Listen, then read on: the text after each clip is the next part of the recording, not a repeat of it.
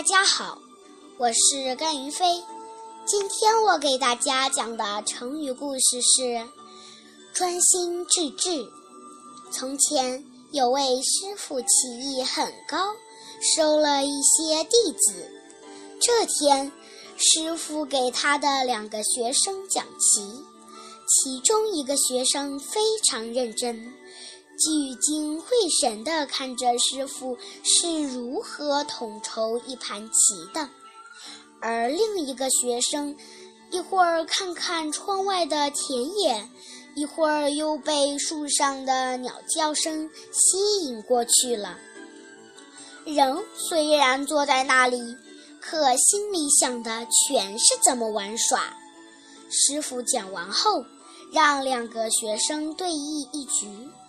那个专心致志听讲的学生下得非常好，而另一个三心二意的学生很快就输了。